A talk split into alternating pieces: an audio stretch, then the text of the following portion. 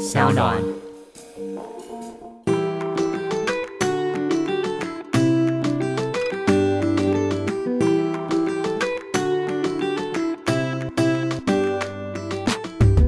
回到艾比爱公威，今天呢邀请到的是我们的星座专家白宇老师，老师欢迎你。Hello Ivy，你好漂亮哦！我我在老师面前，我怎么敢说我自己漂亮？你真的漂亮，我一定要我只，能说我是天秤座啦。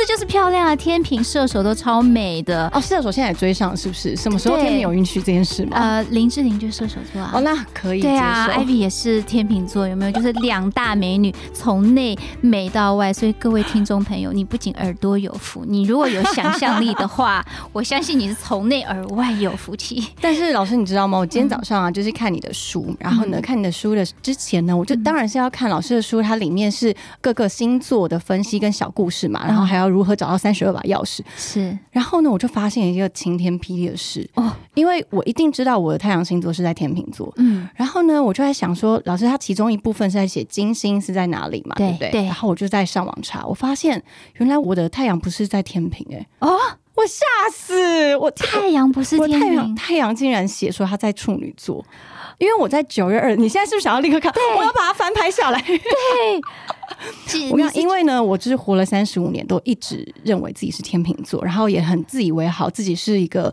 嗯你知道帅哥美女星座，然后很开心。虽然自己还是美女，但是呢，但是太阳不一样。我好崩溃哦！这真的是完全我我现在立刻给老师看我早上的截图。太阳处女二十九度，真的是在最尾，二十九度五十八分，几乎要到天平。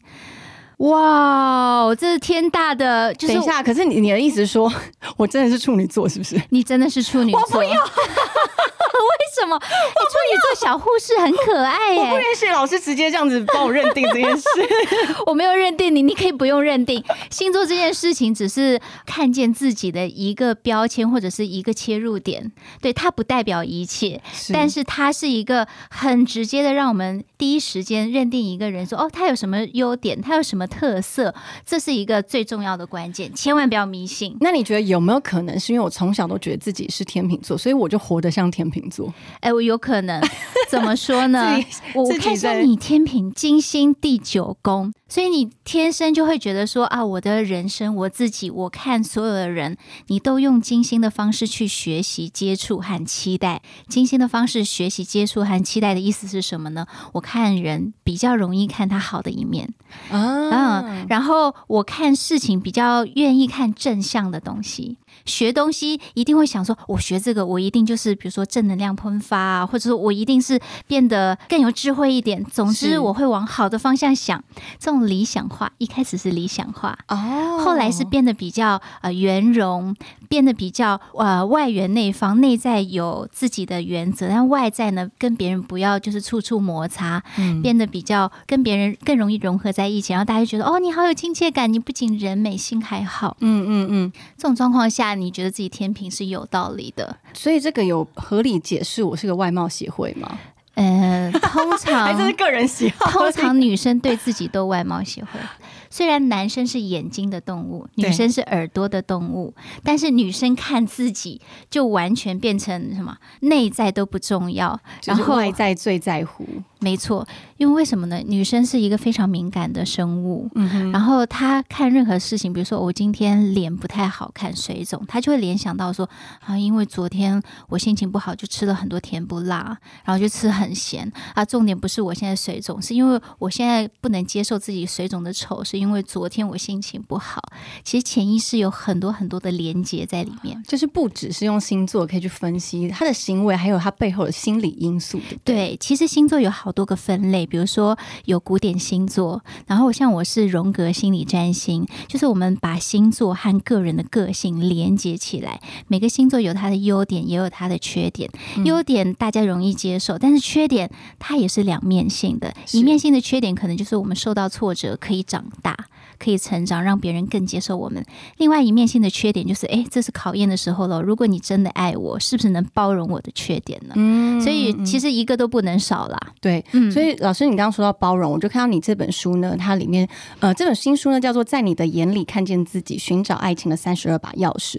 我第一个看的就是我的太阳在天秤座的那一把钥匙，就是包容。对，没错，可以跟我们分析一下。我现在至今还是认为自己是天秤座。对，我想说，其实也不用改，也不用改。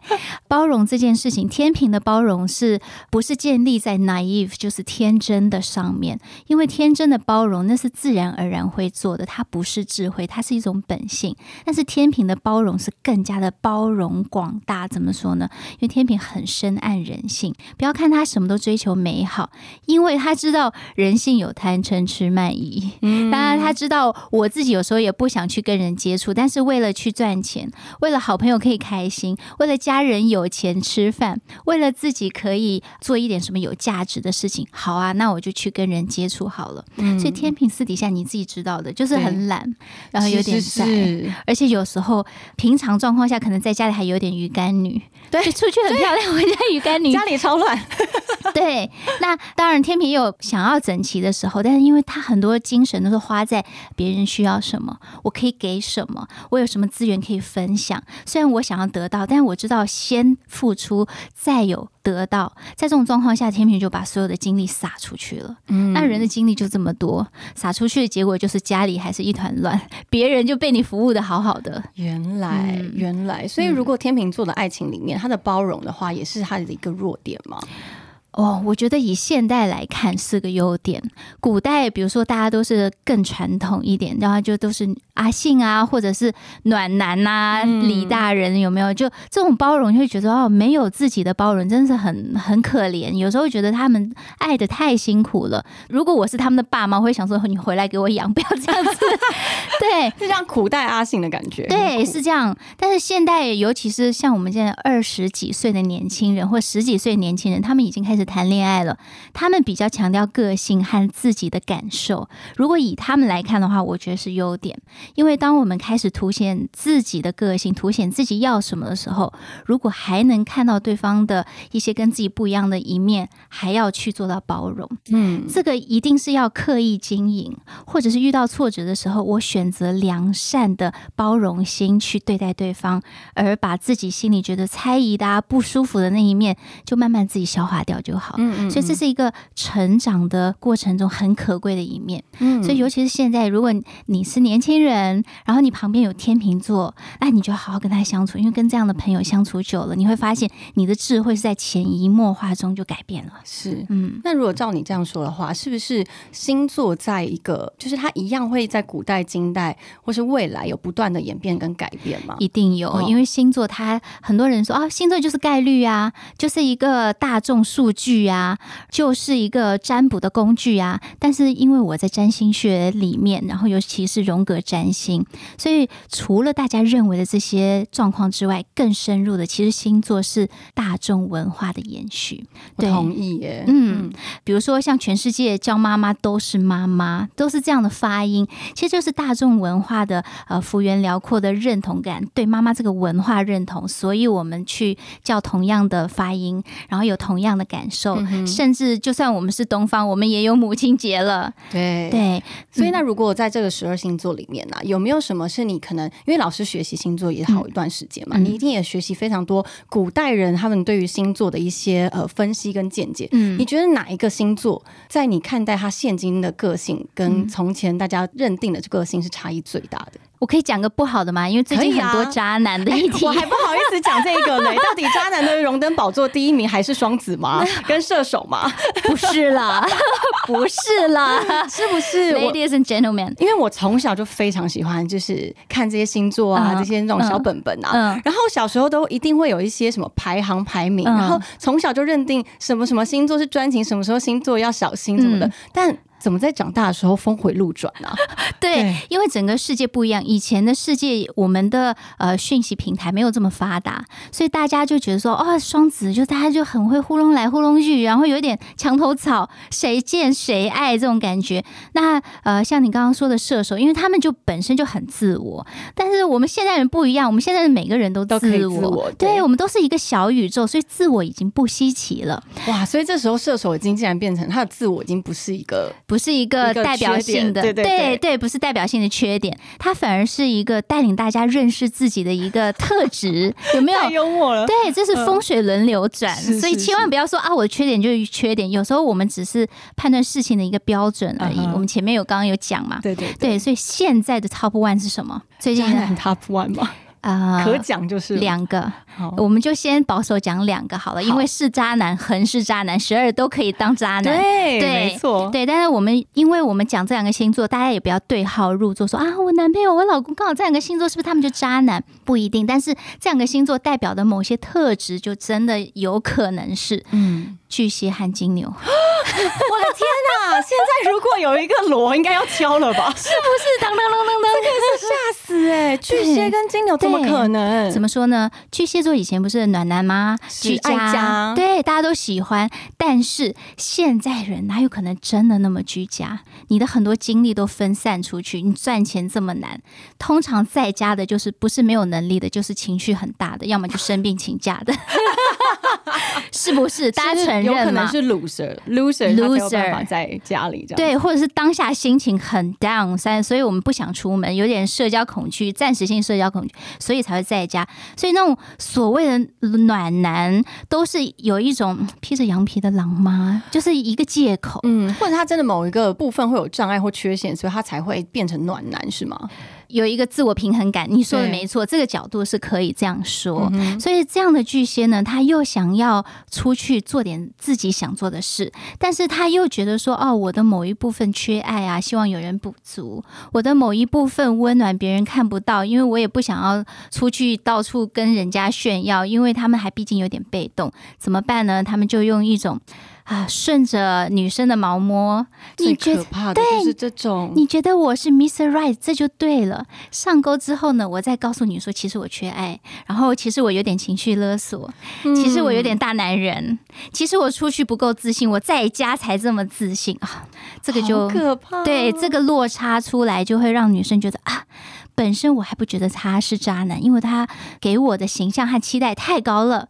我这个期待一落千丈之后，就发现，哎，他是不是渣男？所以这种落差太大，反而让人误会，让人很讨厌。嗯嗯嗯，对。那第二呢？第二金牛，金牛大家最近谈的轰轰烈烈，对，红红。可是，在这个新闻之前，老师就已经有呃，大概有个端倪。我不是说对于这这个事件，而是说对于金牛座这个这个这个星座，金牛。这个星座，它简单对爱情来讲，用四个字就可以代表欲拒还迎。欲拒还迎欲拒还迎哦，就意思就是呃，有有点是。给鬼给拐，他要了，那其实他就说他不要，这样他其实心里想要，对，以退为进。所以现在女生呃，大部分都独立自主，或者说知道自己想要什么。那这个时候，如果你给我玩那种曲线的游戏，钓鱼，钓鱼一直动脑筋，女生就觉得不喜欢。你可以大方直接讲，你可以当霸道总裁，必动我都没关系，我可以被震慑，因为我有这个独立思考能力和自信。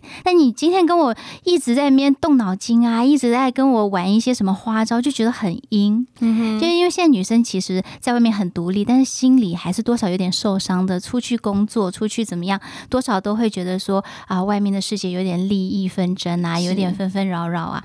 那在感情上，他就想要一个温暖的港湾和关爱嘛。这时候你在感情上也跟他用像工作啊，在外面社交这种迂回政策，那就让人有点讨厌。说。回家也这么累，谈个感情也这么累，所以金牛是会用这个方式金牛他感情。对金牛，他不得已，一方面他心理上有一点固执，就是如果我把自己所有的想法，比如说我呃我爱你呀，我觉得你好棒啊，我觉得是你是女神，全部都说出去的话。那和盘托出的结果是什么？别人觉得我这个男人太容易得到了，没有挑战性。那你是不是就把我看低，把我就当工具人了？金牛会想很多，这个也想太多了吧？因为他们个性真的比较闷，但是因为现在女生真的直接的比较多，至少是一半了，所以对于金牛来说就是一个挑战。挑战的话，他也不会像火象或者是像风象，就直接说哦，那既然挑战，我们就明着讲。哎，我喜欢你啊，你要不要跟我谈恋爱？今天我们就去看电影，还是去干嘛？对，金牛不是金牛，他没办法，他个性就是这样。但是女生不可能第一时间了解他，因为误解他就。不小心变渣男了。哦，所以他等于是有一个呃不一样的形象呈现在女生的面前。对，我觉得他太婉约了，在现在的社会，男生太婉约，除非你找到一个女生，她就是想要一个温暖的小弟弟这样的呃暖男。正常普通的女生没有这样的缘分机会的话，还是希望有一个强大的、直接的，甚至是他整个有 power，让人觉得说，哎，你的存在让我有安全感。一般女生男女有别嘛，我们不要说男女平等，在公权力上，在工作。上我们要平等，但是在个性上还是男生女生有差别。嗯嗯，对对对。可是那如果针对就是我们所谓的渣男，然后大家一定会想到说，渣男是否就是跟不专一画上等号？那刚刚说到的金牛座跟巨蟹座，他们在不专一上面也是这样子吗？啊，金牛的不专一是一直回忆过去。你是说找前女友吗？是前男友吗？对，至少他精神上有去找，游魂游回去。我觉得大家现在听众应该在就是在想要怎么对付自己男朋友，金牛男朋友或者金牛老公。对，当然我们这就两面看嘛。作为现任，就想说你现在跟我在一起，你活在过去干嘛这么累？害我也被你这样拖着很累。是，但是对于过去任，就会想说哦，这个人很念旧情。然后你想想看，我们的前男友如果说啊，你还是很棒，艾比还是很棒，很很温柔，很怎么样？你多少就会觉得说，哦，他没有把我们吵架的，因为分手一定吵架嘛，没有把我不好那一面记得，反而记得我好的那一面，你会觉得 so sweet，嗯对，所以这个是立场不同，是，但就是金牛不要表现的太明显，让让，因为另外一半很敏感，对啊，作为另外一半，我们已经很密切的关系了，就会更敏感，你把这个关系隐隐约约就是把那个味道透露给他，这真的就是女生就是这一招中受不了，受不了，可怕生物就是前男友前女友，对对，就算你们切的很干净。也会让人觉得难有不舒服。嗯，那巨蟹也是巨蟹，要么不偷吃，真的是好男人，最多他就是情绪化一点，偷吃起来是穿过水无痕，你永远抓不到，就是他。不止擦嘴，他根本连牙都刷了，是不是？对对，漱口刷牙，牙齿都打掉，什么都看不到。我的天呐！对对，因为巨蟹知道说，我现在这个是我一定要保住的，就是家里这个原本的正牌女友也好，原配也好，我一定要保住，因为我知道他为我付出这么多，但是我心里面就是总觉得缺乏爱，一个不够，两个不够，三个不够，那出去偷吃好像不对，我很清楚家多重要，怎么？办呢？嗯，那很多原配都说过，你可以偷吃，你就不要让我知道。好，我就做到这个高标准。那这么来说，巨蟹也算是很努力在做这件事。对，这要怎么说呢？就严格来讲，男人嘛，就是动物。有一个角度可以理解他，但是你要去跟他讲道理，你也知道说啊，我们要维护女生的权利，你不能这样玩我们。所以这种就是人世间那种感情事情经久不衰，就是因为他角度太多了。是 是是，有时候你不是当事人的时候，其实第三方讲的话，当事人说不定也觉得我我没有这种感觉啊，我没有这种感受啊，对不对？那这样刚讲两个就是被老师 打入地狱的两个星座，那有没有两个你可以帮他翻身的？从以前大家真的是不看好啊，在爱。情方面，但是他现在老师觉得他应该是一个好男人，这是个好问题，该不会都没有吧？我们是要研发第十三或十四星座了吧？就就就叫做什么好星座、好男人？我来看一下哦，啊，水瓶男啊，真的吗？嗯。你是说外星人水瓶男吗？对，你看有没有大家都贴标签？对，水瓶男最容易让人并购的就是找不到人，情绪一来不懂他讲什么。对，第一接不到他的话，第二接不到他的情绪，第三想问他的时候找不到人，好朋友、女朋友、老婆都找不到，家人也不知道他躲去哪，他就是被送到外星了。对，整个就是隐形术，想说这是正常发射火箭到火星就直接移民吗？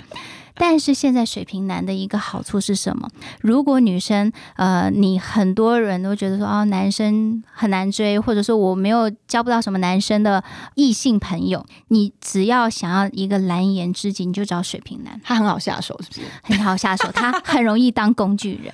哈，你这样讲，水瓶男会不会很伤心？他很开心。哎，真的吗？对，因为水瓶男要么就是他很有吸引力，然后女生就会趋之若鹜，因为人有时候你知道就得不到的最好。哦，ね。对。但另外一部分水瓶男就是他太照顾大家，然后太不把那种异性缘当一回事，因为他太多资源了。嗯，这种水瓶男，你就是要给他一点苦头吃，让他当工具人，而且他当工具人的时候是一路给你当到底哦，送佛送到西。觉得埋怨不会，而且他还说：“哎，这不够哦，那是不是再做点什么？”所以他等于算是变相的成为大家眼中的好男人呢。他想要这么做哦，而且他最 enjoy 的是，不是这个女主角。觉得他是好男人，而是他对这个女主角好的时候，周围的人对他的评价是好男人。他有这么需要大家的眼光，超级需要，超超级需要。他虽然觉得说嗯没什么，Who cares？谁知道你们想什么？我自己开心就好，不是这样好吗？他其实在意的要死，揭掉他的皮，揭掉他的伪装。哦，他的伪装就是他自己觉得别人没关系，但是其实别人最重要。嗯，所以如果就是你想要要追一个安全的对象，就是水瓶男，先追他，暗示不要追，哦。暗示。但是，哎，今天我晚餐不知道吃什么，需要个什么什么需求跟帮忙，对对对对对，你来你来，他就一路给你帮到家。所以，现在水平要升好男人的翻版呢，翻盘呢，可以。还有第二个吗？还有一个潜力股天蝎男。哎，怎么会这样？大家没有想过天蝎？对，天蝎男通常大家给他的就是爱记仇啊，然后腹黑，敢爱敢恨，然后黑白分明，相处起来很痛苦。确实，如果你是一个火象，跟天蝎男相处起来很痛。痛苦，但是如果每个人星盘里面，其实通常四大现象就是风火水土四个元素都有了，多多少少有极少数是缺少一个元素的。那即便我们是比如说火象星座跟天蝎水火不容，但是只要你有一点恋爱经验，摸到天蝎的毛，就是他喜欢被鼓励，喜欢被称赞，永远说哦你好棒。你好细心，我没想到你都替我想到了哇！我觉得我没有你不行，只要多几句鼓励，把他当孩子，那么天蝎男就会服服帖帖。哇，钱也给你，房子也帮你租，你的家人都帮你想好好，整组都给你弄好。真的哦，对他就是需要把他王者风范的那种呃脸面要顾起来，嗯嗯，对，只要你给他面子，其他的对你掏心掏肺这样子，对，全部给你，内脏都给你，想不到哎，真的是想不到。所以啊，我觉得听老师他讲这个两个不同星座的翻盘，其实大家也不用到非常难过，说不定再过个十几二十年会吗？二十几年之后，哪一个星座说不定又崛起了，对不对？是一个星座可以大概衰几年，要被这样误会。多少年？通常是大概七八年左右，就会有一个翻盘。对对，就像我至今还觉得无法接受，为什么我突然变处女座？对，处女座，我我给你讲一个重点，你就觉得处女座很好了。你知道全世界有一个就是福布斯排名嘛？全世界最有钱的有钱人的排名，然后这些富人里面，呃，每个人都是赚钱，一年在一百多亿。呃，美金之上的收入，然后把这些人呢去全部统筹起来。你是什么星座啊？父呃，你是什么星座啊？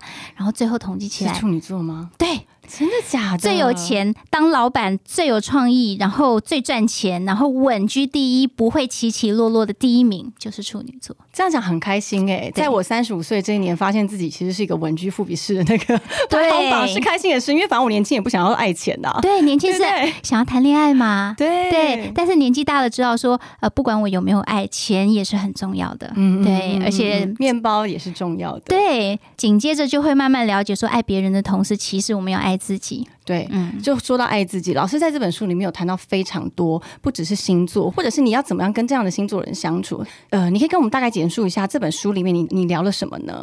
哦，这本书里面有三十二个故事，三十二个故事我是从几千位真实个案里面去提炼出来的精华。那每一个精华呢，我都写了他的心路历程，就是谈这个恋爱，我的心情是怎么转变的，每一步转变跟我的过去、跟我的个性、跟我周围的环境有什么关系，我都把它去。去揉进去，然后让大家知道说，一个故事其实我们不要只像在看那种八点档一样啊，我只想知道结局，我只想知道王子公主在一起很相爱，不是这样，而是我想要真实的知道生活中的看起来的成功的人、年纪小的人、正在迷茫的人，或者说他已经有了一定的智慧的人，他们是怎么面对爱情的。而这个过程中，我们也提炼出三十二个关键字，跟爱情有关的关键字。呃，什么是享受啊？什么是初恋啊？为什么？因为人和人之间，虽然我们都大概念的知道说，哦，你知道什么是初恋，我也知道什么是初恋。但也许我是东方人，我的初恋就是牵个手都会怀孕。你是西方人，你你却觉得说，哦，初恋就是第一次要很开心、很浪漫。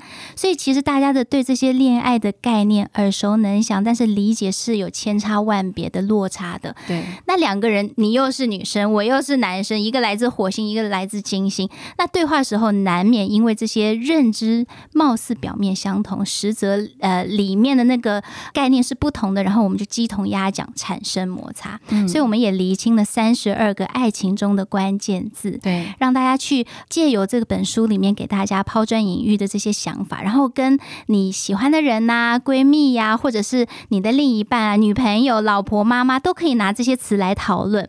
讨论之后，这就是借由这个对爱情的感受和概念的理清，然后把两个人的思想思维慢慢的磨合在一起，这是很棒的。那后面我们就切入说星座，除了我们用星座去猜你是什么表面的个性，贴个标签，第一时间快速了解你之外，其实你会发现星座的背后，它每一个看似比如说像火象，它很。躁，但是他也很单纯。那或者说，你知道他单纯直接，但是你知道他有害羞的一面吗？嗯，他的害羞跟土象的害羞有什么不一样？跟风象的害羞又有什么不一样？其实我里面就会有很精细细微的描述。对，然后里面如果你现在还陷入什么迷茫啊，觉得啊没有人爱我，我就是这么不受人待见，就是让人不喜欢，我就讨厌我的这个个性，你会发现里面有爱情送分题。嗯其实你的优点就是要。大方的展现给别人，我们的缺点就好好的收进来嘛，收进来自己疗愈自己也好，还是遇到自己爱的人，哎，你观察他可以包容我也好，都好。但是先展现优点才是爱情里面的不二法则。对，没错。我觉得里面非常多故事，相信大家看到的话都会找得到自己的影子，一定会有很多不管是关键字或是在个性上面的描述，都觉得哎，其实我可能真的就是这样子，我经历过。但我觉得老师很棒的是，是用一个很温和的方式来提点我们，或是你可以用这个关键字来去反思，哎。你爱的人是不是真的有这样子的困难？你可以用这个方式来帮助他，或者是我是不是也遇到这样困难了？我可以用老师的提点，然后来让自己做一个反思。嗯，我觉得这本书呢，有趣的就是它不像我们小时候看的星座书，因为小时候看星座书，它就是告诉你一个天秤座应该要怎么做。嗯，它这本书不是，这本书它其实是很广的，然后很温和的。老师不是告诉你一定要这么做，而是希望让你自己去用你自己的方式去理解。是，老师，你那时候为什么想出这本？本书啊，我想出这本书是四年多前了，因为我自己在感情上就是经历了一波三折，嗯，一开始有自信，后来发现自己很傻，最后发现也不是因为我不了解自己才做了对自己不太适合的决定和选择，嗯，这过程中我就发现，其实如果没有之前我爱过的或者爱过我的这些人，我可能无法看到自己最完整的这些面相，所以这就是我为什么这个书名叫在你的眼里看到自己。因为如果让我一个人活在孤岛上面，我可能活三千年 变成忍者龟，我又无法看到我自己的这么多面相。没错，对啊，而且有些面相，我觉得作为人最难了解就是自己。我不愿意接受，我不愿意接受我有耍花头的一面，我不愿意接受我自己过于急躁的说话，反而去给别人是一个刺的感觉。但是我觉得说没什么，是你误解我，但是人家为什么误解我呢？对啊，这是一个很好的反思。那这个反思过程中，我们。我们有两个目的，第一个目的真的就是想要自我成长，然后遇到更好的幸福，或者说我自己就可以经营幸福。是另外一个反思，就是其实我们有时候做错事，我们对外是不承认了，爱面子了，但对内就会常常开着一辆坦克车把自己撵来撵去。对，其实自责的要死。对，自责的要死，很讨厌自己，好多人都不喜欢自己。你看，我有很多那种心理测验啊，或者广告都说，当你描绘自己的时候，我们都把自己描绘的丑一点；当我们描绘别人的时候，就哦把别人说的漂。漂亮一点。对，基于这样子，当我们去了解，透过呃恋人的过去的恋爱经验的眼睛，看到自己不愿意看到那一面的时候，会发现说啊，我也不用这么碾杀自己了。我也知道问题点在哪里。人家骂我的时候，跟我吵的时候都说过了，那我是不是为了想要找到更适合我自己的那一个人，我去做点努力呢？是对啊，有一个中文的词叫“由低放矢”，就是当我有目标去改变自己的时候，我就不会那么迷茫的去骂自己。是，那是不是也是在呃你的感情的经验中有过几次的失败的经验，或者是伤心的经验，也让你开始对自我探索？对，其实我觉得每个人都没有想要探索自己，因为这个世界太丰富了，真的。对，探索别人都探索不完了，真的，真的，每个呃人都很神秘，都很有魅力。但是有一天发现说，如果我用我这句人生，再加上我的这个思想去跟别人相处的时候，哎，为什么别人是幸福的？为什么我就不幸？难道我就比别人差吗？但当我知道有一个年龄，知道说我是独一无二的，没有什么好坏差别的时候，那今天的问题就来了。我没有比别人差，但是我遇到了不顺的感情，然后我自认为错误的婚姻，这个错误可能就是发生在我对自己的认知上。嗯，对，一颗西瓜很甜，但是在很多西瓜的地方，大家就觉得说啊，这没什么，就是一颗西瓜。没错。但如果今天你放到俄罗斯，你看大家喜不喜欢？珍惜，超珍惜的。对啊，这种就是稀缺性，有时候适合就是有一个吸引力在，而吸引力，我的优点是什么？什么人会觉得我很有魅力、很有吸引力？所以常常我们提倡改变自己、提升自己，但我们有没有去把自己真正的优势发挥出来，有自信的表现出来，去吸引那个人呢？这又是一个复杂的课题了。所以在老师在学习就是心理学或是呃星座的这方面之前呢，是因为你在感情中遇到了困难，你那个时候是不是有过一些不好的念头呢？对，大家有过的都有，你现在心里想过的我都想过。对啊，比如说呃，想要跟他吵到你死我活啊，甚至是自己尖叫，我也有尖叫啊，然后跟对方狂吼，然后最后想说，天哪，我也会河东狮吼。对，甚至说啊，那你不想跟我在一起，我也不喜欢我自己了，我是不是结束这一切？这些想法，不管是攻的、守的，还是自我毁灭的，我都有过。是对这些想法，我觉得在当下，当然我们觉得哦，我的人生。是不是从今天开始就没了，就完蛋了？但是人生毕竟要一天一天过下去，太阳升起落下，我必须要吃三餐活下去的同时，我有一天脑袋就一想说：人为什么生和死？为什么要谈恋爱？得不到为什么还想要？就是因为我们对自己的这些心里面的情绪没有做好整理，所以我们就会在不合时宜的时候去追求不合时宜的东西。嗯哼，对啊，我觉得大家应该都听过很多大师啊，很多有智慧的老者、长者都会说，我们要顺势而为。是对啊，老子也说天道，然后顺势而为，什么叫做顺势而为？那我们自己是什么？我们如果是一叶扁舟，我们就不要想着冲。对，如果我们是一个火箭，我们就不要入海，我们就上天就好。就是顺势而为，首先要知道自己是谁。嗯，所以你在你取代责怪另外一方的方式，然后反而是来了解自己，了解自己。当然，我觉得这过程有一个很痛苦的地方，是我了解自己之前，我先埋怨对方。然后再埋怨自己，最后再骂自己，说我咎由自取，自作自受。嗯，我知道这一定是每一个人都会经历的。对对对。然后等到最后，哎，发现所有的招都用完了，我还不开心，还是做点什么吧。对对。那那我的优势就是我是火象，那火象就是一个开创性的，呃，我是母羊座，开创性的星座，也是愿意积极去追寻一点什么，追寻一个目标，一个价值感都好。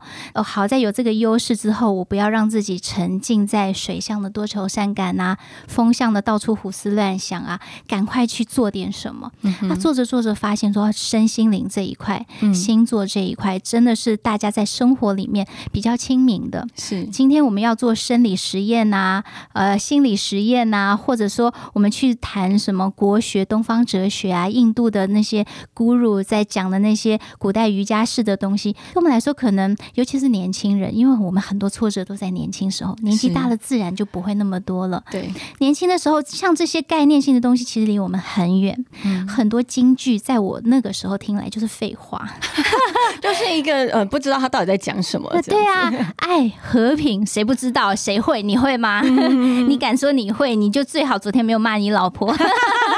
对，所以在这时候，我们不如把这些大的概念化为生活中的一些小的理解。嗯嗯，我相信这些理解运用在生活中，我去怎么样观察自己，怎么样观察别人，然后透过大家耳熟能详的一些星座概念去介入。哦，我今天跟你不认识，我跟 Ivy 不认识，但看到你好美。哦，原来你是天秤座啊，果然这么美。那最后想说，哎，不是你处女误会了是不是？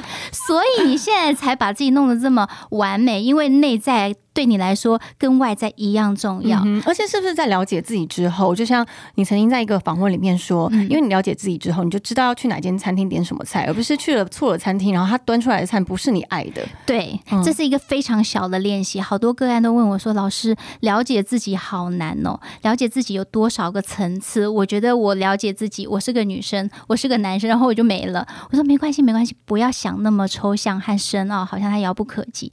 了解自己，从日一日三。”餐开始，如果今天全部的同事都要吃中餐，比如说假设大家都想吃水饺，我们就一起点嘛。今天在我心里其实真的很想吃肉酱意大利面，那我就随大众嘛，是可以，那是一个社交方法。但如果今天要刻意从了解自己、发掘自己内在的声音开始吃饭，就是一个很重要的。从三餐开始，对，你会发现说，当我开始顺着自己的心意去做，食欲也是一个欲望，去顺顺从自己的欲望去做一些事情的时候，哎，我慢慢。发现我心里的声音越来越大声，而且它不是反抗的声音，说我不舒服，我不要这个，不是反抗声音，而是说，哎，其实什么很好，我们去试试看吧。慢慢的变得温和，变得宽容，甚至是变得从容之后，其实我们的选择，我们对别人的态度，甚至是我们看待世界的那种角度和包容度，就会越来越好。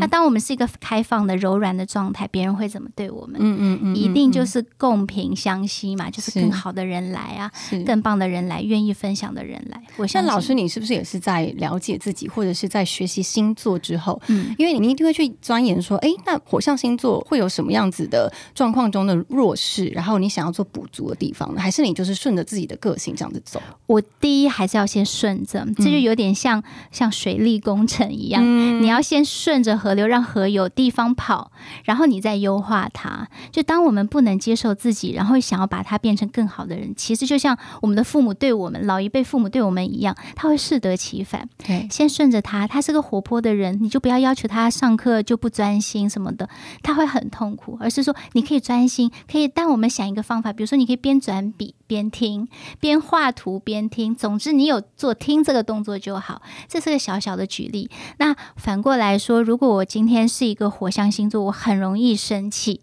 那怎么样可以不生气呢？我先练习勇。敢表达。我不要压抑，火象生气是因为他压太久，而且他的压抑是那种呃让别人看不出来的，就是他希望让别人舒服，嗯嗯，所以他就不会说啊我不舒服，然后我欲去还迎，我在压着，而是说啊都好都好都好，只要有一天砰爆掉，大家才会才会觉得莫名其妙。对对，像土象，土象他平常很压抑不讲话，但其实他很有自己的主见，比火象什么的更是几头牛拉不动的那种有主。但是他会爆吗？他不会爆，土象。的爆可能很多就是来自于他身体的状况。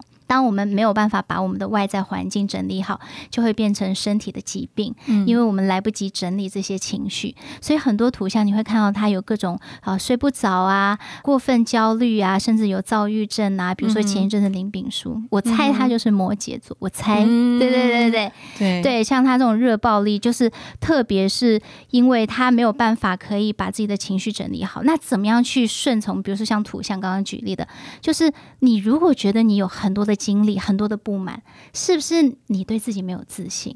觉得该有公信力的、该能说服别人的、应该做的功课都没有做到位，只是做给别人看，但是无法交代自己，因为他们完美主义。对，那给自己一些呃时间，把这些东西都弄到连自己都可以自我认可的时候，我们再出去交朋友，得到成就感，发挥自己的工作能力和价值感。这个时候，你就不会去。对别人像林炳书这种有控制欲、热暴力的状态，因为他是自信的，他不会用受害者或者加害者的角度去对别人。嗯嗯，这也是为呃为什么我们要了解自己的原因。对我先补足自己想要的，嗯嗯，再去对外。那我相信你，不管是别人看我们觉得我们很美好，还是我们做事情相对有智慧、比较圆融，我觉得对大家都是好事。嗯嗯，我觉得听老师讲这样，你会听众一定会觉得说什么事都好想找老师问事哦。我觉得不管星座占卜或者是算命好了，一定会在这个世间被大家定义成为一个，当他在遇到不好的事情的时候，他想要求助你。嗯，你是不是也很生活中会遇到这种状况？很多人就说最近遇到男朋友感情状况不好啊，我跟我先生怎么样啊？他是什么星座的？然后要怎么样去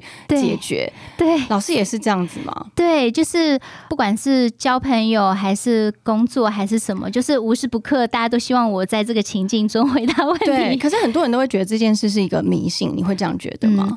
我觉得迷信它是一个思维状态、思维习惯。什么叫做迷信？我觉得拜拜不一定迷信，但是性，科学不一定就不是迷信。迷信的思维习惯叫做我相信这件事情，并且所有有关这件事情的一定有一个规则，然后这个规则不能被打破。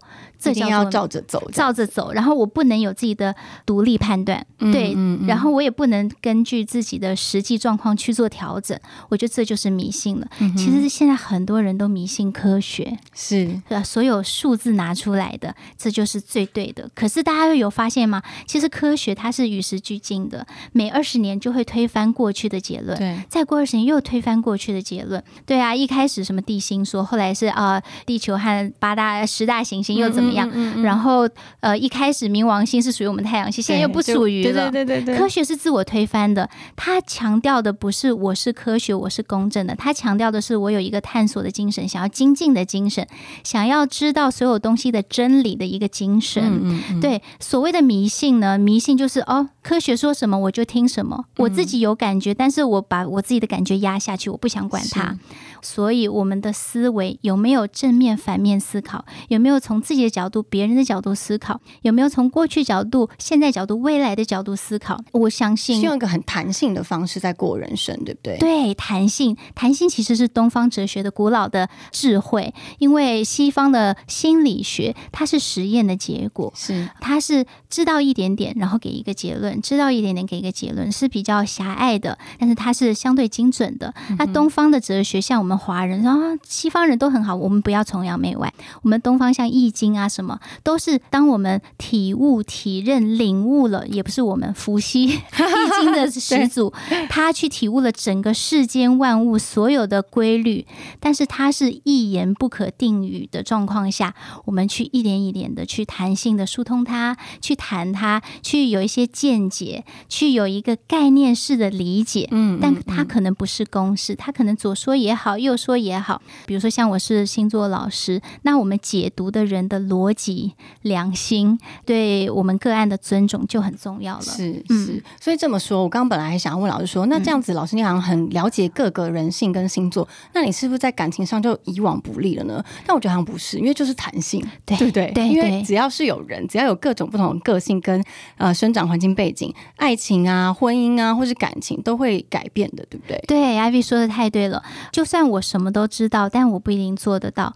为什么？这就像教练一样，教练他跟乔丹说怎么打怎么打，他是在场外，他看得清楚。但事实上，他自己有没有具备球员的体质，他当下的什么什么实力怎么样都不一定。所以，一个概念是服务大家来分享资讯的。但事实上，生活上面的操作，我必须说分两种：一种就是我们的努力，一种就是我们命中的机缘、运气。是老天给的，这个就大家一定都认同，这不是迷信，这是我老天。比如说去年、前年、二零二零、二零二一是疫情爆发，这是老天给的，谁有设定吗？没有，有人有很少预言家有预言到，大部分人大家都没想到过，就是被他影响了，这就是运气。是对一部分努力，一部分运气。嗯，那我们就是尽量的去了解自己，可以努力的时候加倍努力，看到运气的时候，真的就好好利用它。是，而且。且我觉得，尤其是老师刚刚说疫情的关系，环境变动太大了，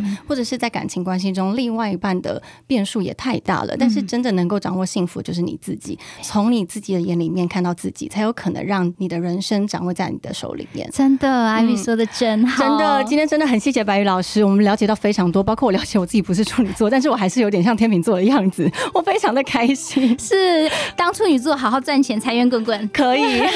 好的，祝老师呢这本书真的大卖，然后呢，也希望各位听众朋友都可以找到自己。好了，我们下次见喽，谢谢老师，谢谢 Ivy，谢谢大家，拜拜，拜拜。